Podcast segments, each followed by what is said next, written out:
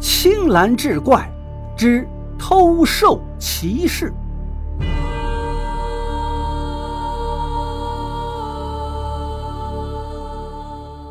话说乾隆年间，湖南耒阳县的县令沈一鹤曾经遇到一件令人匪夷所思的事情。有一天，一个在大街上偷窃的小偷被人扭送到了县衙大堂。正在堂上办理公务的沈一鹤一见到这个小偷，就觉得眼熟，却一时又说不出他的姓名，便问道：“堂下所贵何人？”那小偷哆哆嗦嗦地说：“老爷，我叫黄金虎，东乡人。”沈一鹤一听，不由吃了一惊，难怪觉得此人面熟，原来是黄金虎啊！黄金虎这个人他认识。一个月前，因为偷别人的母鸡，被人送到了县衙，挨过杖刑。可此时跪在大堂上的黄金虎，分明是老了很多呀，满脸的皱纹，头发胡子都是花白的。沈一鹤一皱眉头，斥道：“胡说！黄金虎我见过，一个月前还在这里挨过杖刑。你分明不是他，你是他爹吧？”黄金虎趴在地上磕着头：“老爷，我真的就是黄金虎呀！一个月前挨杖刑的就是我，小人岂敢有半句谎话？”这时，旁边的几个衙役也七嘴八舌地说：“老爷，这人真是黄金虎，只是没想到他会老得这么快。”沈一鹤听大家也这么说，感到非常的惊奇。他万万想不到一个人一个月的时间能老的这个样子。原来一个月前，黄金虎还是个二十多岁的小伙子，可现在看他至少也有六十岁了。这到底是怎么回事呢？沈一鹤好奇地询问他衰老的原因，决定先不问偷窃之事。沈一鹤于是走过去，细细打量了一番，问道：“黄金虎，你是不是患了早衰之症？”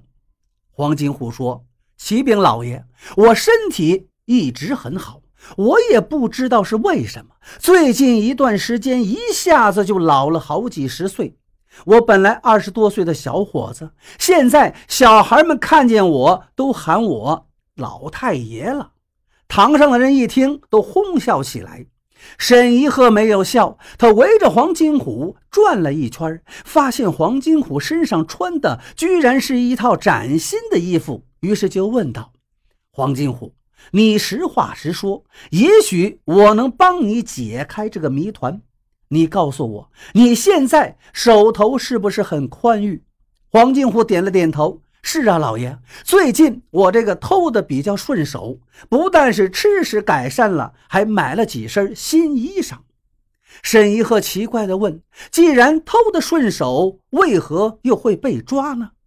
黄金虎有些困惑地说：“我也纳闷啊，这一个月来，我几次三番遇到一个老汉，我偷他的钱一次也没被抓住过，可今天刚刚偷别人的钱就被抓了。”沈一鹤一听，眼睛一亮：“你且说说，你是如何偷那个老汉钱的？”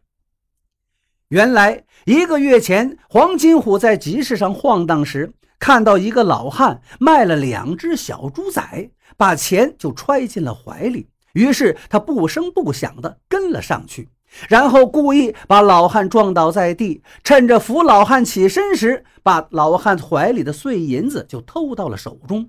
那个老汉浑然不觉，黄金虎轻易偷得老汉卖猪的一两碎银。第二天，黄金虎在街头又看到了这个老汉，刚从一家钱庄里出来。黄金虎断定这老头身上还有钱，于是尾随上去，果然又顺利的偷了十两银子。接下来的一个月，这黄金虎断断续续从这个老汉身上偷了四十两银子，而那老汉一直都没有察觉。也就是从那个时候起，黄金虎慢慢发现自己发生了明显的变化，他是一天老似一天。虽然很是纳闷，却也没当一回事儿，反而认为自己的偷技大有长进。于是今天便放手去偷另外一个人的银子，殊不料被人当场抓住，送进了县衙。听到这儿，沈一鹤捋了捋胡子，沉思半晌，道：“黄金虎，你变老的缘由我知道了，你是被人偷了兽。”黄金虎惊愕地问：“偷兽？老爷您怎知道？”因为我的家乡就有人会这种法术，沈一鹤道：“其实这个老汉才是一个小偷，他的阳寿已经不多，所以找上了你，故意让你从他身上尝到甜头。而你从他那儿偷钱的一瞬间，你的阳寿也被他拿走了。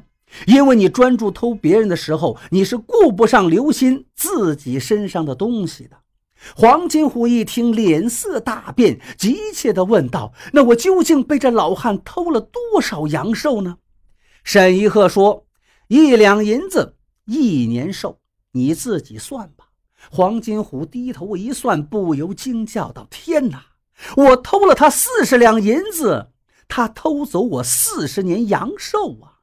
这人未必也太过阴损了，难怪我会苍老的这么快。”沈一鹤缓缓地说道：“偷寿就是拿别人的寿命转移到自己身上，是一种非常败德之术，所以流传不广。”黄金虎哭丧着脸道：“请青天大老爷为我做主，抓住这个老汉，还我四十年阳寿啊！”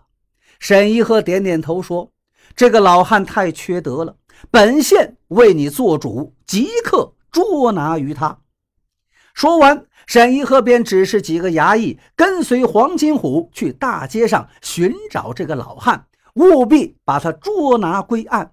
可是那个老汉就如同人间蒸发一般，怎么找也找不到了。从此以后，黄金虎天天在街上闲逛，也再见不到那个老汉了。黄金虎一天比一天衰老，最后是郁郁而终。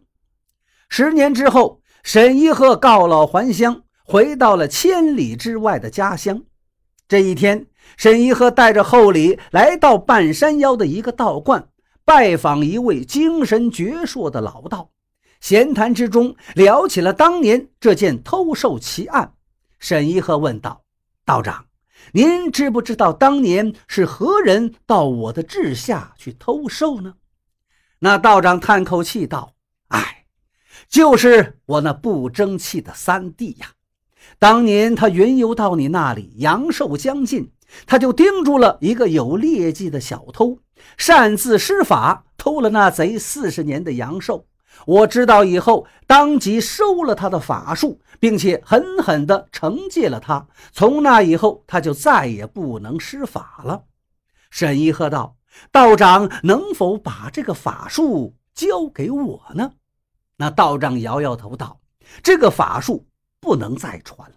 如果被心术不正之人学去，必然是害人不浅呐。”沈一鹤道：“道长，我和你三弟不一样，我学此术之后绝不会滥用。”谁知那道长斜了他一眼道：“其实你和我那三弟差不多，也是心术不正之人。”如若不然，你告老还乡之时，那么多的金银财宝又是从何而来呢？